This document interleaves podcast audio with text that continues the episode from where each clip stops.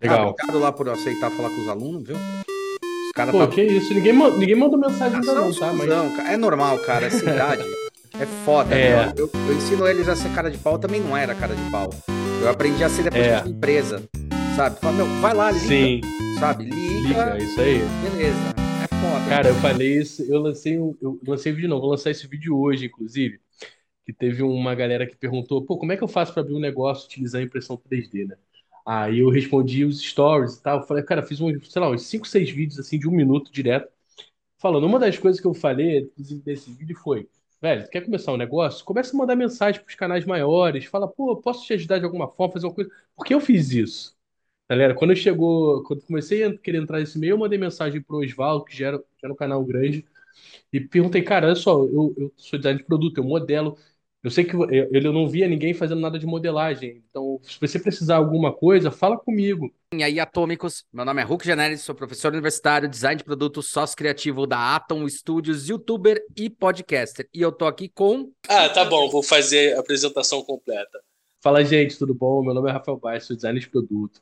Sou especializado em design generativo pela Autodesk e manufatura aditiva pelo Senai. E agora estou sou mestrando em manufatura aditiva também pela PUC Rio. Começar, começando agora. Professor também, sou professor do curso de modelagem para impressão 3D, youtuber e podcast também. Caralho, sério, você tá fazendo mestrado, velho? Fui aprovado, cara, em primeiro lugar na PUC. parabéns, velho. Parabéns, velho. Porra. Do Pô, caralho. fico muito, fiquei muito feliz, cara. E ainda vou ter a chance de ser mentorado pelo Jorge Lopes. Não sei se você conhece o Jorge, ele pô, é um dos maiores expoentes aí da, da manufatura aditiva do mundo, até talvez. Ele é pós-doutorado nisso. O cara é feríssima. Que legal, cara. Não, não conhecia, não, assim, de lembrança, assim, eu não lembro, cara. Devo ter lido coisa pra caralho.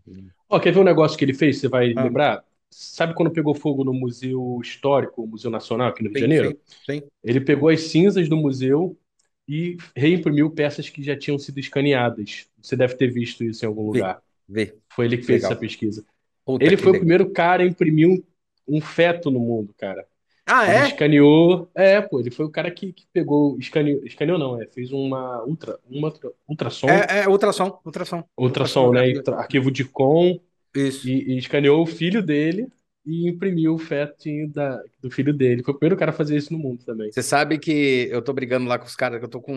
A gente tá grávido, né? Minha, minha mulher, né? E já tá aí no, no sétimo mês, né? E a gente falou: Meu, pelo amor de Uhum. Deus, essa última aí que vai ter agora, agora vocês conseguem escanear, é, preparar esse arquivo e me manda essa merda desse arquivo, cara, que eu quero imprimir, tá ligado? Pô, muito legal. Muito legal, cara. Porra, que legal, meu. Parabéns, velho. Legal pra caralho. E, você... e o legal, assim, que você mergulhou pra caralho, né, nesse, nesse universo da, da, da impressão 3D, né, cara? Você agora é tua vida, né? É minha vida, cara. Desde outubro. Quer dizer, impressão 3D eu tô é, falando aqui porque pro pessoal saber, mas é muito mais É. do que isso, né, cara? É questão de tecnologia generativa, uma porrada de coisa que tá acontecendo, né, mano? Cara, eu gosto de misturar tecnologia e design. Eu não, é, assim, qualquer. A gente fala muito de impressão 3D porque é a tecnologia que está mais em voga aí hoje em dia e que, é, principalmente pelo que eu faço de também o trabalho de educação, é, é o que chama mais a atenção dos jovens, né? É a ponta do iceberg, velho né, assim, né? Mas É a ponta do funil, a Sim. gente que entende essa porra é a ponta do funil ali. Exatamente. É, é a primeira coisa que as pessoas veem, né, quando a gente fala de, de- dessa indústria 4.0. Mas eu trabalho com outras tecnologias também, né? Mas desde, desde outubro do ano passado, estou 100% só com a minha empresa, né, R3 Design, e aqui a gente faz de tudo um pouco. Eu trabalhava antes no Senai, A última vez que a gente conversou, eu estava lá ainda, na parte É. também de manufatura aditiva. É, você Mas tava agora, começando o canal, 100%. cara. Você tava começando o canal, É. você lutando ele, é. É isso. Mas agora 100% nessa vida e cada vez mais, cara. Agora com mestrado também nessa área, começar agora. E, e assim, eu, cara, eu, eu gosto de, assim, uma das coisas que mais me motivou também a sair do Senai foi porque aqui eu consigo fazer minhas experiências malucas, sabe? Sim. Eu gosto de ficar. Eu, eu acho que eu sou mais até. A minha empresa é quase uma empresa de investigação, de, de, de Experimentação, de teste. experimentação para ver o que, que é possível do que propriamente um escritório de design convencional. Uhum. Porque é isso que eu gosto de fazer, sabe? Graças a Deus eu tenho curso e tenho o meu canal que que me ajudam financeiramente a, a tornar isso possível, Aham. né? Porque só dependesse de projetos, eu teria que estar fazendo projetos, e aí não conseguiria fazer essas experimentações, Exatamente. fazer essas coisas, né? Então tenho essa, essa felicidade. E, e- mas assim, é o que eu gosto de fazer, é experimentar, pe- ah, cara, pô, chegou um scanner aqui, vou pegar esse scanner, vou misturar com outra coisa, vou fazer um, sabe? É isso que eu gosto de fazer. Né? E eu achei legal que você também pegou uma, uma coisa nesse filão aí, cara, que foi. é, você começou a entender que existia uma busca, né, pelas impressoras legais, pelas coisas legais, e você começou a também fazer todo essa, esse trabalho de pesquisa, né? Falar, meu, quais que são as impressoras boas, ruins. Agora, esses porra aí da- da- das impressoras, eles estão te patrocinando para isso ou não? Porque devia, né? Cara, eu já recebi uma, duas impressoras eu ganhei aqui. Ótimo. É, já ganhei duas cortadoras ali. Não, uma cortadora lisa, eu com- comprei, comprei. É, e ganho muito filamento. É Assim, meu canal é um canal grande, né? Não é um canal Sim. grande, sabe? É um canal que tá começando. Tem agora passou de 10 mil seguidores e tal. Então, mas Eu acho 10 até que mil, porque- mas é que tá, cara. Entre 10 mil e 20 mil, a gente tá falando aí de micro-influenciador, cara. É, É outra, é outra lógica, é isso que as pessoas também têm que entender, sabe? Tipo, Sim. você não é um big influenciador para um milhão tal, pode até chegar ali, mas aí você tá falando de micro-influenciador, são influenciadores de nicho, sabe? Que Isso. validam, Sim. sabe? São especialistas que É, validam aquilo- aquela área, tá ligado? Isso que é importante, sabe? é, o, o termo que a galera fala é autoridade digital, né? Isso, autoridade digital, exatamente. Então, assim, às vezes a minha opinião, né, não falam que eu sou especial, mas a opinião de um micro-influenciador vai contar mais do que um canal grande que fala de tecnologia em geral, né? Quando o cara for ver um review de uma impressora meu, eh, do meu canal, e ver um, sei lá, do Tecmundo ou da Adrenaline, né, que são canais de tecnologia, mas tecnologia em geral, né? Uhum. Até mais para computador e tal. Talvez o meu valha mais para aquela pessoa porque eu sou especializado nesse assunto e as marcas estão cada vez mais levando isso em consideração. Sim, sim. É, eu acho que é o que, é o que mais pega, cara. Uma, uma coisa que é importante, que, por exemplo, o que a gente está fazendo aqui, né, ao- aos poucos, óbvio, a gente abriu o canal para tentar falar o que, que era design para parar de. A, a grande sacada foi tentar abrir o canal para tentar mandar pros clientes, pros clientes pararem de perguntar o que design faz. E, e funciona muito bem, obrigado. Funciona muito bem. E de Legal. um ano para lá, um ano para cá, tá, a gente falou, cara, agora a gente tem que começar a pilotar de um outro jeito, porque a gente percebeu nos feedbacks, né? Que uma coisa que a gente fazia muito é que eu sou meio generalista na hora de pesquisar coisa, eu pesquiso de tudo, sabe?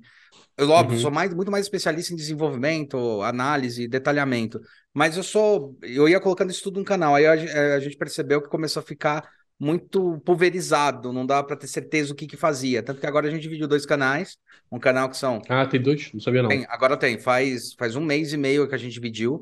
A gente- na verdade, a gente entrou esse ano dividindo, porque a gente tinha o industrial, a, o- a parte de industrial tech dentro do canal, que era falando sobre métodos Uhum. de produção, de vários tipos, né? Tem vídeo pra cacete disso. E a gente lançava de segunda os podcasts, que tá dentro desse canal, algumas teorias ali na quarta-feira, o que eu achava importante, e na sexta a gente colocava o industrial tech. Só que tava confundindo muito. Tinha gente que entrava no canal, é, tá para ver o Industrial Tech, tinha gente que entrava no canal para ver, para me ver, e daí não entendia direito quando é que saía, aí quando lançava confundia, porque confunde muito público. Isso confunde. Falou, É. Sog, agora é a hora da gente separar. A gente já tem vídeo pra caramba de Industrial Tech. A gente tem mais de 100 vídeos de Industrial Tech, faz três anos que a gente tá fazendo Industrial Tech. E falou, puta, vamos separar. Daí a gente separou. Então a gente tem um canal aí, Industrial É. Tech, e esse outro. Eu aumentei o áudio aqui, o meu volume tá legal pra você? Tá ótimo, Som? cara. O Tá, som tá excelente. O som tá aí, tá bom É. pra você ou não? tá ótimo, tá ótimo. Tá, então. É, não, realmente, é, se você. É, é, tem um pouco disso no YouTube, né? Se você. No YouTube, não, em qualquer rede, eu acho. Se você Qualquer começa a, a tra- tratar vários assuntos diferentes, mesmo que eles estejam dentro de um guarda-chuva maior, ele não sabe muito bem o que fazer, não sabe para onde ele entrega, as pessoas ficam confusas, né? Eu sinto um pouco disso no meu canal também, cara. Às vezes eu boto um assunto um pouco diferente do que eu tô acostumado a falar, não- o vídeo não vai tão bem. Não vai. É. Pode ser uma questão de preferência dos meus seguidores, né? Mas Puta, tem uma cara, não é, velho, é, é expectativa, tá ligado? O cara entra no teu canal pra saber, porque quando, é, é que nem a gente entra em canal, sabe? A gente entra em canal pra ver, às vezes entra, pô, hoje em dia é assim, não vejo um canal há, tipo, cinco meses, de repente eu vejo todos os vídeos que estavam relacionados, mas são relacionados àquele assunto, sabe? Sim. Aí quando começa a picar, dá um puta de um problema, sabe? Mas, Uhum. é... Bom, É. tá... Bom, mas isso, mas já tá aqui pra falar da porra da impressão 3D, cara. É, não do YouTube. Não do YouTube. YouTube não merece falar nada dele. Ah, não. Tipo, ainda bem que ele não explodiu. Tipo, uma época o pessoal falava sério, antes que ele exploda, né? Assina aí. É. Cara, Diga aí. é, a parte, né? Tem tanta, tanta treta aí no meio, mas a parte disso daí, cara, impressão 3D. A gente tá, a gente tá numa puta revolução é, industrial em relação a isso. Agora, ela, na verdade, não que sofreu uma revolução, mas agora ela já virou mais comum, né? Todo mundo já tem, todo mundo tem conhecimento. Agora não é tão mais estranho falar para as pessoas sobre isso, né? Mas quais são os próximos passos que você enxerga dessa impressão 3D? Eu lembro que em 2013 o pessoal da MIT estava desenvolvendo a impressão 4D, né? Que era uma coisa Uhum. muito visão, que quando eu ouvi falar a primeira vez lá atrás, eu falei, porra, cara, estão fazendo 3D, já estão inventando uma 4D que é, sei lá, quatro eixos, porra, né? Sei lá, cinco eixos, o que, que os caras estão querendo criar? E daí tá falando muito sobre a propriedade de materiais, né? Que é uma coisa que você testa pra cacete e que é muito legal. Você já conseguiu trabalhar com alguns materiais assim? Já conseguiu fazer testes nesse nível, né? Como é que, como é que tá andando esse, esse processo? De, de, de- em relação a 4D, A 4D, as Ou novas não. tecnologias de material, a Tá. entender que as coisas vão mudar no tempo e conforme as ações, né? Porque é assim, para quem não, não manja, o 4D ele basicamente fala o seguinte: você tem as três. os- é, ele usa os 4Ds do, do Einstein, tá, galera? Então, assim, você tem é, a altura, largura, profundidade e tempo. E nesse tempo ele fala assim: o material ele vai se comportar de acordo com a necessidade. Então, um exemplo que o cara dá que eu achei fodido era: imagina se a gente faz tubulação de, de água, de esgoto que tivesse movimentos peristálticos, mas esses movimentos não eram por motor nem por nada disso, ele era reação do material, com passando mais água, passando menos água, então ele ia flexionando e ia se deformando. Isso que ele chama Sim. de 4D, né? Então isso é muito legal e tem a ver muito com material, com tecnologia, com coisas assim. sim. Tem um vídeo até do Teaching Tech, que é um canal super conhecido aí de impressão Tech. 3D, que ele faz um 4D em casa. Ah, É é? muito legal. É, ele faz um 4D utilizando a impressora de. Não, ele utiliza só de, um, de, um, de uma tesoura só, se não me engano. Ele pega um filamento que é que é normal, tipo um PLA, um PETG, o que for, e pega outro filamento que ele é que ele é solúvel em água. Tá. Aí ele faz todo o esquema de montagem ali, depois joga aquele, aquele objeto que ele fez na água, e aquele objeto depois se desdobra todo, porque ele vai dissolvendo na água e, e vira uma outra coisa. É bem legal o experimento dele, é, mas assim, eu acho que eu- esse tipo de coisa que a gente está no momento da impressão 3D, que toda hora surge uma coisa nova, Sim. né? Cara vem com uma impressora de, de cerâmica, outro vem com uma impressora. Outro dia foi, eu vi uma impressora de, cara, é fibra contínua, que ao mesmo tempo que entra um polímero, entra uma fibra e continua. Tem, cara, tudo que você possa imaginar estão fazendo. Impressão de vidro, impressão, é, bioimpressão. Assim, são aplicações específicas, high-tech, para coisas específicas. Não acho que é isso que vai. é, não é impressão 4D que vai vir aqui para nossa realidade do dia a dia, que pode, por exemplo, tomar o lugar ou andar em paralelo aí junto com a impressora de normal, né? Impressora Impressora de Robin, né? tinta, né? Ah, ah. É. É, eu acho que a impressão 3D agora vai evoluir em dois principais sentidos. Primeiro é a tecnologia dos materiais, materiais cada vez mais fáceis de processar e que tem propriedades aí que a gente precisa. Por exemplo, um material que pode ser food safe para consumo, que a gente não tem um material como esse na FDM, né? O materiais é, para aplicações específicas. Então, transportar toda a, a inteligência da indústria do plástico, de injeção, sopro, enfim, tudo isso que a gente tem nessas indústrias, transportar isso para a indústria da, da impressão 3D FDM, tá? Então, acho que é isso que vai acontecer aos próximos anos, já, já vem acontecendo, é, filamentos compósitos, filamentos com alta resistência à temperatura, alta resistência mecânica. A gente tem hoje em dia o nylon com fibra de carbono, chamado de black aluminum, né, alumínio preto, que ele eh, tem uma resistência mecânica similar ao alumínio, tá? Isso obviamente depende do, do teste de força mecânica que você vai fazer, mas é similar, então tem o pique, tem é, outros outros polímeros que estão cada vez, né, ganhando espaço e principalmente pela liberdade que a gente tem na geometria. Então, né, quando a gente não, você não precisa usinar uma peça, então você, como está fazendo tipo, um processo aditivo, você pode ter uma liberdade muito maior geométrica e, por consequência, você pode trabalhar essa, essa geometria para que ela eh, seja superior geometricamente a peça metálica antes, então você pode não precisar utilizar metal. Tá? Inclusive, eu tenho um vídeo no meu canal muito bacana sobre design generativo, um mini Tá curso embaixo, galera. Na que eu, que eu mostro um suporte de, de metal, né, um suporte de prateleira de metal, e eu faço esse mesmo suporte em design generativo, e ele aguenta agora usando plástico pela geometria dele, que foi otimizada para impressão 3D. Então, acho que é, material é uma coisa que vai evoluir muito. A modelagem para impressão 3D, o DFAM, é uma coisa que as pessoas vão começar a ter que aprender, vão ter que utilizar. Isso é uma coisa também que a gente fala bastante no curso. E por fim, eu acho que as impressoras, elas não vão evoluir muito de performance, né? A Uhum. gente já está no, no, no limite assim da velocidade que a gente consegue, somente na, na galera mais robista, não, desculpa, galera mais entusiasta com as fóruns, com as impressoras é, bem modificadas, seria tipo o, o Velozes e Furiosos ali do- dos carros, sabe? Tipo isso, a galera que gosta de futucar, tunar a impressora, tem as Voros, tem a Visibot, tem as, as HitRag, é, caraca, agora eu- Hit, Hit, HitRag, é, né, caraca, enfim, agora deu, deu branco aqui no nome. É, que, que vão, que estão evoluindo na questão da performance, mas estão chegando no limite, porque é, uma- é um limite físico. Sim, quando a gente fala da FDM, a gente não sim, consegue, né? É questão de, de inércia, enfim. sim. E deposição de filamento pode evoluir, mas vai evoluir pouco. O que vai evoluir é a experiência do usuário, né? Então, para que você tenha uma impressora Já. que é uma pessoa que é completamente leiga consiga apertar o play e aquela impressora imprimir. Quando a gente tiver uma impressora que seja tão simples de uso quanto uma impressora de, de tinta é hoje, uma impressora de papel, a gente vai ter sim a, a- uma adesão muito maior à impressão 3D, porque hoje em dia o cara tem que ser basicamente um técnico, tem que se formar em técnico de impressão 3D para poder utilizar. É um sim. processo muito rudimentar e não é muito amigável. Mas é engraçado isso aí que você estava falando. Você falou três coisas aí que são legais, né? Uma, uma delas é que é, eu lembro, a primeira impressora que eu tive, né, que foi impressora para poder, sei lá, para começar a fazer os trabalhos e tal, foi da 3D System, né? Foi a Cube, né? Até tenho ela ainda, eu guardo ela bonitinha, que eu acho ela fofa pra caramba.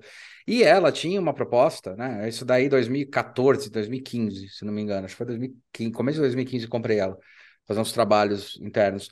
E eu lembro que uma das escolhas foi justamente que, eh, pelo menos, tinha como ter suporte aqui interno, tal, porque a Cyber, Uhum. a, a, a, a Robo, ai, como é que é o nome? A Maker lá, a Maker Bolt, a Maker Bolt, ela tinha até, mas não era tão legal, tal. Mas eu lembro que a proposta da, da Cube era justamente dessa Cube, da Cube 3, né? Porque teve a Cube 1, a, a, a 2, a X, né? E teve a 3. A Cube 3, a proposta era isso, era basicamente se colocava no software dela, mandava imprimir e acabou, saía passear, né? Você tinha no máximo que botar um, é, é, é, você botava uma plaquinha só embaixo só para deixar a altura, mas ela fazia toda a robótica dela, Uhum. todo o sistema dela. E aí depois a 360 falou, cara, não é pra gente esse jogo, né? Saiu fora, porque também as tecnologias era muito caro, porque eu lembro que uma máquina dessa era 5 pau, né? É, 3D Systems é da. É que faz software também, 3DS, não é? é, Ah, tá. Né? A que fazia, não, as que faziam a industrial mesmo, que faziam a Não, pó, ah, ah, tá, tô lembrando. Você tá falando a, a versão hobby, né? É, a versão A hobby, versão a hobby que versão foi para hobby. competir com a MakerBot. Isso. Bem na época que trocou a Tá, tá, tá, MakerBot, tá. que eles compraram aqui no. Brasil, eles compraram a, puta, a Flag Tecnologia, que depois virou Hobbytech, né? Aí teve aquele site de impressão em Prima 3D que era muito legal e também que era um site bacana. Eu sempre pedi, falava para os clientes, quer imprimir, imprime lá, escolhe o material, tal, Uhum. fazia tudo isso. E de repente sumiu, né, cara? De um ano para o outro sumiu. Eu tava falando, ah, vai lá, você quer imprimir num lugar bacana? Imprime lá. Tá até fazendo um projeto para um, pra um cliente que era Três Corações. Falei, ó, tem esse site que eu acho que é o melhor, imprime lá, tal. Na hora que fala, não estamos achando. Cara, assim, foi de um mês para o outro, sumiu, né? E era um, um serviço legal. E daí eu acho que daí eles falaram, cara, chega. Então você acha que a próxima, a próxima etapa talvez seja agora com essa evolução é realmente tentar dar uma retornada para isso para ficar mais amigável. Ah, com certeza, cara. Já é tentativa já há um tempo, na verdade. Sim. Né, As impressoras mais, mais novas, elas vêm hoje em dia com tela touchscreen, elas vêm com um sensor de nivelamento automático, elas vêm com um sensor de fim de filamento, elas vêm com thermal runaway, que é uma coisa que as impressoras antigas não tinham. é, que basicamente é um aviso que o seu, o seu cartucho, que é o que aquece a, o bico da impressora, ou a sua mesa, não está na temperatura que, que deveria estar e ele trava a impressora. Então, muitas impressoras antigamente pegavam fogo, botavam fogo na casa da pessoa, porque mal ou bem aquilo ali é um negócio que chega a 200 poucos, É, 300 graus. Então, é bem perigoso. É, 200 quando é... regulado pelo software, porque se você tira o termostato, o bicho vai embora. Vai embora, vai, É. pra- vai até explodir. É. É, então, é, isso, essas são algumas facilidades que vieram para para facilitar a entrada de- das, das pessoas nesse universo. E aí, recentemente, você tem algumas empresas, né, principalmente a Bambu Lab, que é uma empresa que chegou, não sei se você já viu essa empresa, Não. Não. que eram os ex-engenheiros da DJI, que faz drone. Tá. Os caras saíram da, da, da DJI e inventaram de fazer uma impressora 3D. Os caras, meu irmão, os caras fizeram a impressora que dominou o mercado, assim, tipo, pelo menos, os caras abriram um Kickstarter, deu, acho que, cara, não tem que ver, mas foi essa coisa de, acho que foi o maior Kickstarter da história. Eu até ver aqui quantos foi, é, foi bizarro, porque os caras fizeram a impressora animal, imprime rápido pra caramba, confia, com confiabilidade, sistema bom, ela, a impressora tinha um LiDAR na, na, na perto da, da cabeça de impressão para fazer calibração de fluxo de, de material, para ver se estava tudo saindo da forma que deveria sair. Ela tinha Caralho, se câmera tinha sujeira de material, todas essas porra. Para ver se tinha para ver se tinha é, deu algum problema de uma câmera com inteligência artificial. Então trouxe uma, uma tecnologia muito boa para a impressora que facilitou demais as pessoas e assim bem que canibalizou muitas outras impressoras de entrada, porque ela custava, eu lembro que o Kickstarter ela entrou por 700 e poucos dólares. Nossa. Então foi um, um custo absurdo, né? Hoje ela está 1.200, mas ainda assim é, é absurdo. É, e agora eles lançaram uma versão mais simples dela, que tem algumas tecnologias, não tem todas, mas, enfim, que isso balançou muito o mercado. É, e eu acredito que mais empresas vão nessa direção de trazer tecnologia para facilitar a vida do usuário. Então, sensores, esse tipo de coisa. Então, eu acho que vai ser o caminho que a gente vai ver nos próximos, nos próximos capítulos. É interessante, você estava descrevendo algumas funções. Eu lembro que a, a, a 3D, essa que eu estava falando, a Cube, né? 3, é Cube 3. Uhum, Ela tinha isso daí, ela tinha uma porrada de sensor. Sensor de nivelamento, nivelamento de mesa, sensor não sei do que.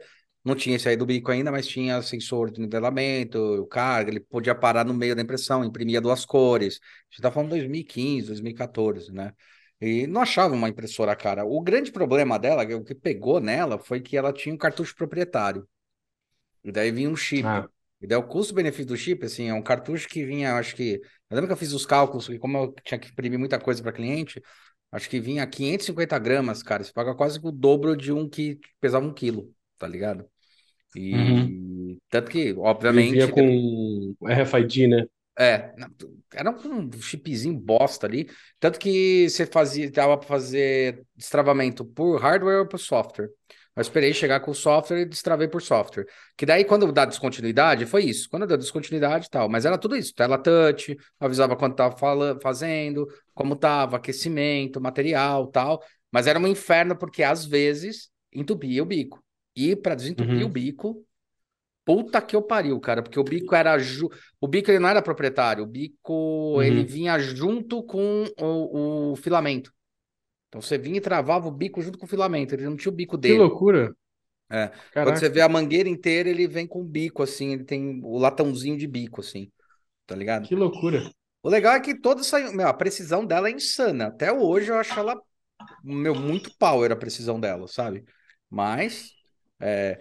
cara, e uma coisa que eu ia te perguntar, a gente tá falando sobre tecnologia, sobre essas coisas. Bicho, você viu que estão fazendo todo o projeto para mandar para Marte uma, uma, uma impressora 3D para usar o material de Marte para fazer a impressão, né? Para começar a construir Sério? as coisas lá. Você chegou a ver isso? Isso eu não tinha visto, não. Não? Isso eu não tinha visto, não. Maneiro, hein? É, muito louco. Eles falam assim, puta, jogar um foguete daqui até lá vai ser um- uma treta. Tanto que eles estão querendo agora pegar a Lua e fazer base de lançamento, porque vai gastar menos combustível, né? Vão levar Uhum. menos. E quanto material você leva é muito grande. Aí eles estão projetando uma impressora que vai junto com esse foguete para Marte E ela vai ter uma impressão, ela vai ter, ela vai pegar os materiais de Marte e vai começar a fazer impressão 3D lá para fazer as coisas, para não precisar ficar levando material. Sim. E para ela se autoconsertar isso- também. Isso já tem no, no- na, na estação espacial. Lá já Tem. tem impressora 3D Já. com. Já não é assim, uma coisa tão nova assim, mas usar os materiais que tem lá de Marte, É. você diz, tipo assim, eles pegaram os materiais que tem no meio ambiente lá e. É, lá, essa é a ideia polímero. É. Pô, Essa é. Ou, Fantástico. pô, com, Faz total sentido. É legal, né, cara? E eles estão estão querendo fazer toda essa, essa coisa aí, estão estudando, né? Que hoje se imprime qualquer coisa, né? Metal. É porque Sim. é extrusão, né? Na verdade, a tecnologia é de extrusão. Pronto, né? Então, é, é muito louco, cara. Achei que você tinha visto isso. Isso é muito maluco, cara. Até te perguntar o que, que você achava, tá ligado? É, eu acho fantástico. É muito melhor você levar, você levar um material virgem e você processa ele lá do que você precisar, do que levar uma, uma porrada de coisa daqui que você talvez não utilize, né? Faz muito mais sentido, né? Não é? Porque eu ia, eu ia chegar num outro ponto, né? A gente chegou numa popula- popularização da impressora 3D enorme, né? Mas você acha que as pessoas sabem usar a impressão 3D ou não? Eu tenho a impressão que não. Não. Não Ainda usa para bonequinho, para não sei o que lá, não, não usa ainda, cara. É, cara, assim, eu acho que toda tecnologia ela tem um período de maturação, né? Isso não tô nem falando da questão do, daquela curva de, Sim, é, sim, sim, sim. nome, curva de é, adesão e tal, é, não é, não é nem isso que eu tô falando. sim. É, é um período de, de, de aprendizado mesmo do ser humano de para que que serve aquilo, sabe? Eu lembro que quando a gente tinha quando a gente tinha telefone, começou essa coisa do telefone em casa, sei lá, 1990, tá? Aham. Que, que começou a ter mais, mais comum, assim, pelo menos que eu nasci em 90, né? E eu via a galera passando muito trote, pegava o telefone, orelhão na rua, ligava e passava trote. Velho, tu não vê ninguém passando trote hoje em dia. Tu vê as pessoas passando golpe de Pix, golpe de não sei o quê, mas trote você não vê. Né? Então, acho que foi uma maturidade, né? Porque, tipo, beleza, essa tecnologia tá aí, vou ficar fazendo esse negócio, sabe? Eu acho que vai acontecer um pouco disso com a, com a impressão 3D também. Tipo, tem uma hora que, que eu, por exemplo, no começo, eu, eu não cheguei a imprimir bonequinho, porque eu nunca fui muito fã dessas coisas, mas eu imprimia algumas coisas que eu falava, cara, hoje eu nunca imprimirei isso, por que que eu vou, não vou usar isso? Então, beleza, sabe? Eu acho que isso acaba acontecendo com, com as pessoas ah, depois de um tempo que estão na, utilizando aquela tecnologia. É, o, você falou dos bonequinhos, bom, é ao contrário de você, eu sou fã. Eu acho que eu ter impresso um bonequinho na minha vida inteira. De, com impressão 3D, cara. Porque não é a mesma coisa, entendeu? E, tipo, na hora que você vai fazer a conta na ponta do lápis, sai mais caro. Sai? Sa pô, É, sai. se, se for dar acabamento, né? Sei lá. Porra, você vai fazer o acabamento que tem que dar, fazer a impressão, o acabamento, a modelagem 3D, ou a montagem, entendeu? Por Mais que você compre o arquivo, vai fazer a montagem, não sei o que lá, puta, cara, e dar o acabamento que tem que dar o produto, ah, bicho, isso é muito mais Mas caro. tu, tu já imprimiu de resina? Tu já imprimiu Já, já de imprimi de resina, resina é animal, resina é animal. Animal. Mas resina, é, é o que eu falo, o grande truque da resina é você conseguir fazer com alta precisão, mas aí é legal você tirar molde. Aí o que eu fiz é tirar modelo. Então eu Sim. tiro muito modelo. Quando eu tive que fazer, eu tirei modelo de, de resina, né? Tirei na Uhum. silicone, tirei em resina e beleza. Cara, porque, sei lá, é, é engraçado, não é uma coisa que. Eu adoro, mas não é uma coisa que me seduz, assim. Eu acho que é, É, é uma válvula de escape do tipo, puta, sabe? É aquela economia invisível que as pessoas não percebem, entendeu? Aquela economia burra, que é tipo, não, vou Pode fazer ser. uma impressão. Meu, um boneco aqui, meu, sei lá, lá, super-homem que eu tenho aqui, cara, do, da, da NECA, vai, que é uma, que é um, um coisa legal. 300 conto, 250 conto você compra. Um bom, bonitinho, tá? Esse aqui é do super-homem do Christopher Reeve. Cara, se fosse imprimir esse negócio, ah, não, vai sair barato, beleza, quanto tempo eu vou imprimir?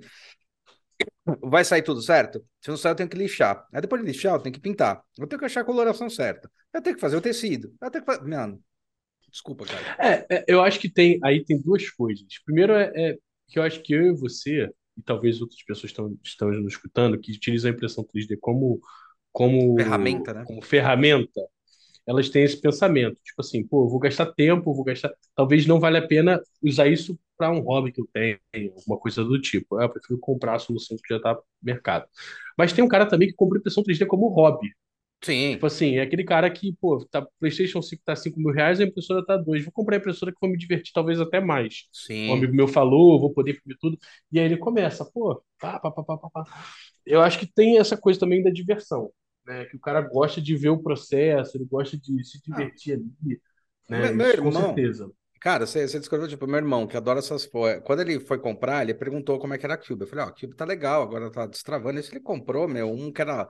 Porque como tinha saído do Brasil, ele comprou em 2017, 2018, uma Cube também. E, meu, já Uhum, tinha saído do Brasil, então tá tudo hackeado, tudo direitinho. E sabe pra que ele usa? Eu achei interessante isso, cara. Ele, ele é engenheiro, tal, né? Trabalha com essas coisas com carro, com tal coisa, tal. E daí ele gosta pra caralho de tecnologia. E ele achou vários sites, né? Ele tinha, ele tinha lá os, os home theater dele, as porra toda dele, que ele adora essas coisas, então ele compra home theater, tela, não sei o que lá tal. Ele achou um site que eu achei bem bacana, que era tipo open source mesmo, né? A ideia de ser open source, que você entra no site e daí fala, ó, é um negócio para pendurar na parede para colocar é, controle remoto. Então ele pega assim e fala assim: tá, a única coisa que você tinha que entrar no site era altura, largura e comprimento do, do, do controle remoto. Tipo, ele falou: ah, largura é essa, uhum. altura é essa tal. Aí ele já mudava por, por, por. Ai, cara, não é. Ai, como é que é o nome? Ai, cacete, esqueci o nome. Eu uso isso. Parâmetro, Por parâmetro, mas eu esqueci o nome. É, tem- é, quando a gente usa no SolidWorks tal, que é que ele é responsivo, né? Esqueci o nome. definição, paramétrico. Paramétrico, obrigado, é isso aí. É tudo paramétrico, então ele botava ali, Sim, fazia o coisa, depois mandava imprimir na, na impressorazinha Uhum, dele, né? Então isso também eu vi bastante gente fazer, fazer pedaço de peça que eles viram que estão fazendo. Tem uns uhum. ex-alunos meus do Senac, tá? Talvez você tenha ouvido falar dessa empresa, chama Vortex. É uma empresinha que os caras montaram uns 3, 4 anos. Já. E ela faz é, o para carro, cara. Então o cara vai lá, vai quer tunar o carro, ele faz toda a impressão, para-choque, Uhum, lateral, tudo. Então ele faz tudo assim, como coisa. Aliás, até entrevistei ele, na verdade. É, uhum. E é bem legal, cara, que eles estão começando a usar nesse, nesse perfil. Eu acho que aí começa a ser interessante, né? Porque daí a gente começa a lidar com aquela coisa que a gente fala tanto da economia e da, da ecologia de fato, que assim, não é questão de produzir mais ou menos, é questão de produzir sob demanda, né? Que no Sim, Japão já tem, se fala há muito tempo do just in time. Então, assim, é um para-choque, você precisa, então eu vou produzir um para-choque, não preciso fazer um molde que custa 2 milhões, injetar 100 mil para poder valer a pena o para-choque. Não, imprimir um para-choque tá aqui. né? Acho que também a gente está chegando nesse nível de barateamento e de, de, de processo, né? Sim, sim. É, eu acho que isso cada vez vai estar mais comum, principalmente no, no começo. Pode ser que, assim, eu acho que a gente vai ter um período onde, de, sei lá, uns 10 a 15 anos, onde vai ter muito espaço para pequenos escritórios fazerem esse tipo de coisa. Legal. Então, Tá. tá, então, por exemplo, hoje, a gente conversou isso da última vez, né, Não, que a minha ideia era me posicionar como um escritório especializado em manufatura aditiva, e eu estou fazendo isso hoje. Então, vem clientes que querem produzir coisas com manufatura aditiva, a gente desenha um produto e vamos nessa. Mas pode chegar um momento em que as grandes empresas também comecem a fazer isso. Então, você, por exemplo, tem uma empresa hoje chamada PCBWay, não sei se você ouviu fa- falar, Não. que ela produz, ela, ela começou fazendo é, PCBs, né, placa de circuito impresso. É, placa de circuito que eu digo é, são circuitos eletrônicos, tá, gente? Ah, tá. É isso aí. Personalizados. Você, você manda seu produto, você manda seu, seu circuito desenhado para o site dos caras, eles vão lá e, e- inclusive eu vi o vídeo, cara, fantástico da fábrica dos caras. Então, Depois te mostro, fantástico. O processo que os caras têm, de chega lá o desenho, aí depois vem alguém, dá uma olhada no desenho, confere se está tudo certo. Você pode pagar para conferir se está tudo certo, ou tu pode mandar assim mesmo. Você pode pagar para os caras fazerem, te ajudarem no projeto, enfim.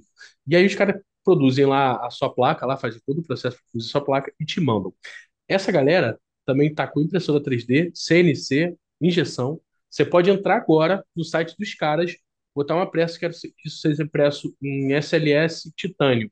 Os caras vão te mandar a peça depois de um mês. Vai chegar na tua casa. Legal, Então legal. isso já está acontecendo. E, inclusive, eles têm gente que faz CAD lá dentro, que trabalha também com modelagem. É, isso Então aí já pode. é, já é um primeiro passo para a indústria 4.0, né, cara? É É isso. isso aí.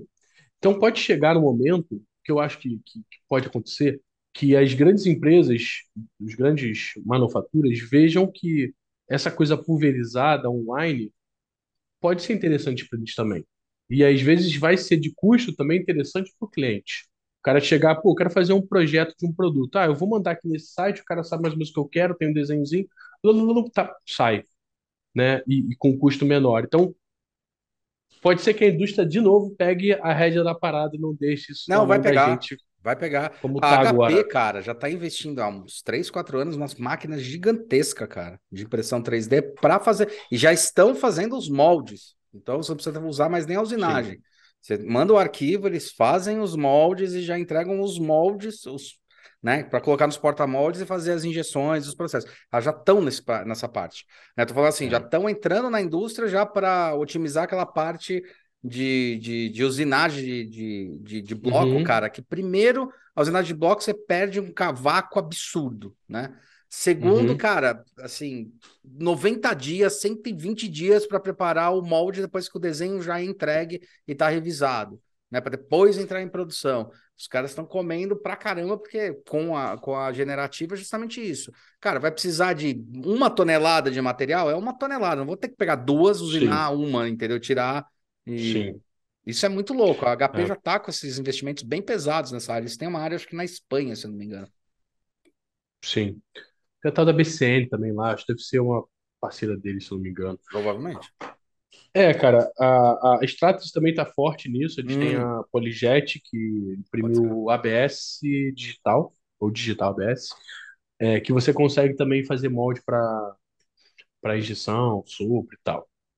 Esses moldes eles têm uma vida mais curta, né? Eles não duram que nem um molde de aço, por exemplo, ou um molde de, de alumínio, mas eles são ótimos para você fazer um- uma, uma Um lote validação, piloto, né? É. um lote piloto, uma validação da sua geometria e ver se está tudo funcionando, né? Claro que a questão térmica de, de dissipação de calor do molde de metal vai ser diferente do molde de polímero, né? Porque resina é um polímero também. Mas é, vai, vai te ajudar a resolver muita coisa e, e, e diminuir a quantidade de problema que você pode ter no seu molde para depois ser reusinado, que aí é um inferno. Sim. Aí, aí fica complicado o negócio. Então, essas soluções podem vir à, à tona aí e pode ser que a gente também evolua também os materiais para, por exemplo, que isso já é feito, o cara imprime um, um molde em SLS, metal, depois usina ele, dá o acabamento e vai embora, né? É, eu acho que, inclusive, é, isso é até uma das coisas da minha tese de, de mestrado, É, um é que a gente vai a gente vai ver os é, é, eu tava este- a galera eventualmente manda esse texto lá no grupo né, que a gente tem no DBR, que é o texto do Flusser, Sei, que fala sei. sobre a informação, né? Fala que ah, no começo do século passado, é, no começo não, do século retrasado, começou a industrialização e tal, e aí o, o, o, antes disso o importante era o artesão, que ele tinha a informação e ele esculpia essa informação no objeto, na matéria-prima. Depois foram as máquinas, porque elas faziam os processos e esculpiam. Depois foram os moldes, que eles colocavam informação na matéria-prima.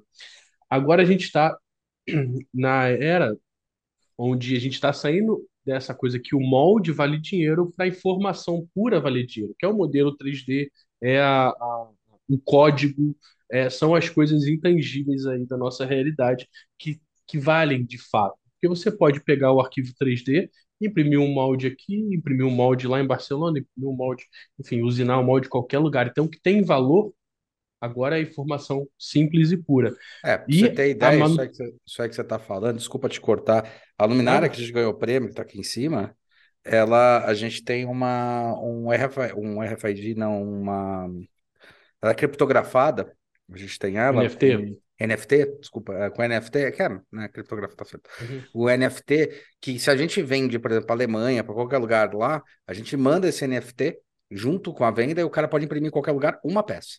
E é validado. Legal. Então, a gente consegue fazer esse tipo de coisa. né? Nessa, nesse produto nosso, a gente colocou isso, entendeu? Pô, depois Não- me ensina a fazer isso aí, que eu queria também aprender isso aí. Ah, o, o, o Song te mostra, cara, não é tão Legal. complexo, não, né? E é legal porque daí você, junto com ele, vem o, certificado do NFT.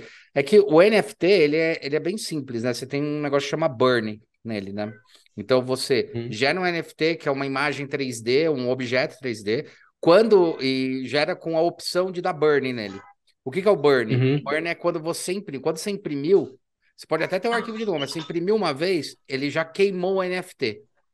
Entendeu? Mas e se o cara, por exemplo, der problema na impressão do cara? O cara tem que imprimir de novo. Ah, cara, aí boa pergunta, viu?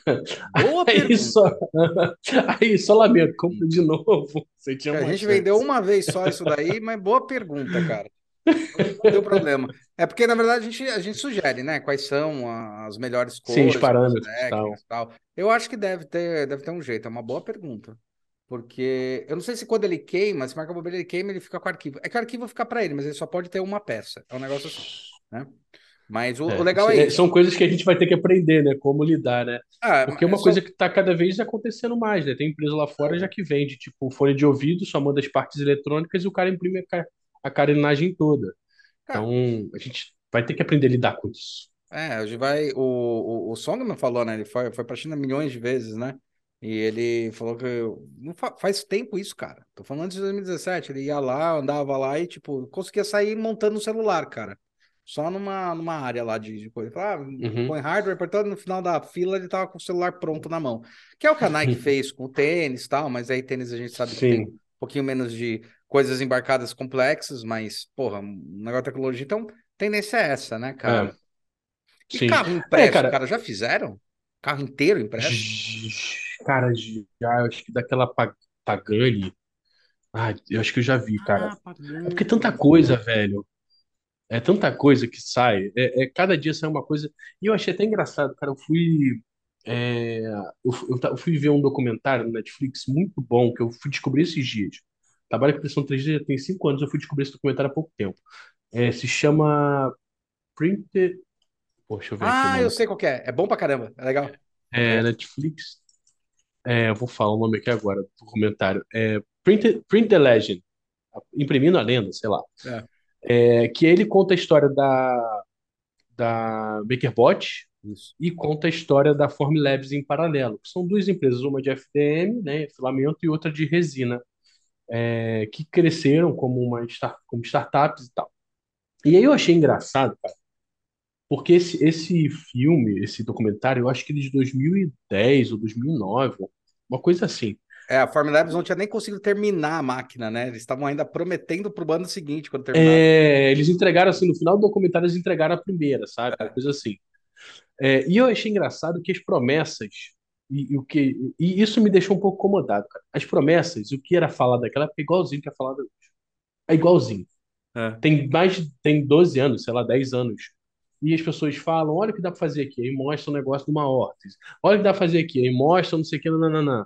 Aí a gente vê vários exemplos de vários cases várias coisas. E beleza, acho que o negócio evoluiu, mas agora a gente está no momento de, re- de, rece- é, de recessão da impressão 3D. Teve um boom muito grande é, na, na pandemia, tá? E eu acho que isso por vários motivos. Primeiro, pela dificuldade de, de logística, locomoção, as pessoas estão em casa também, quiseram aprender a tecnologia, enfim, vários fatores aí.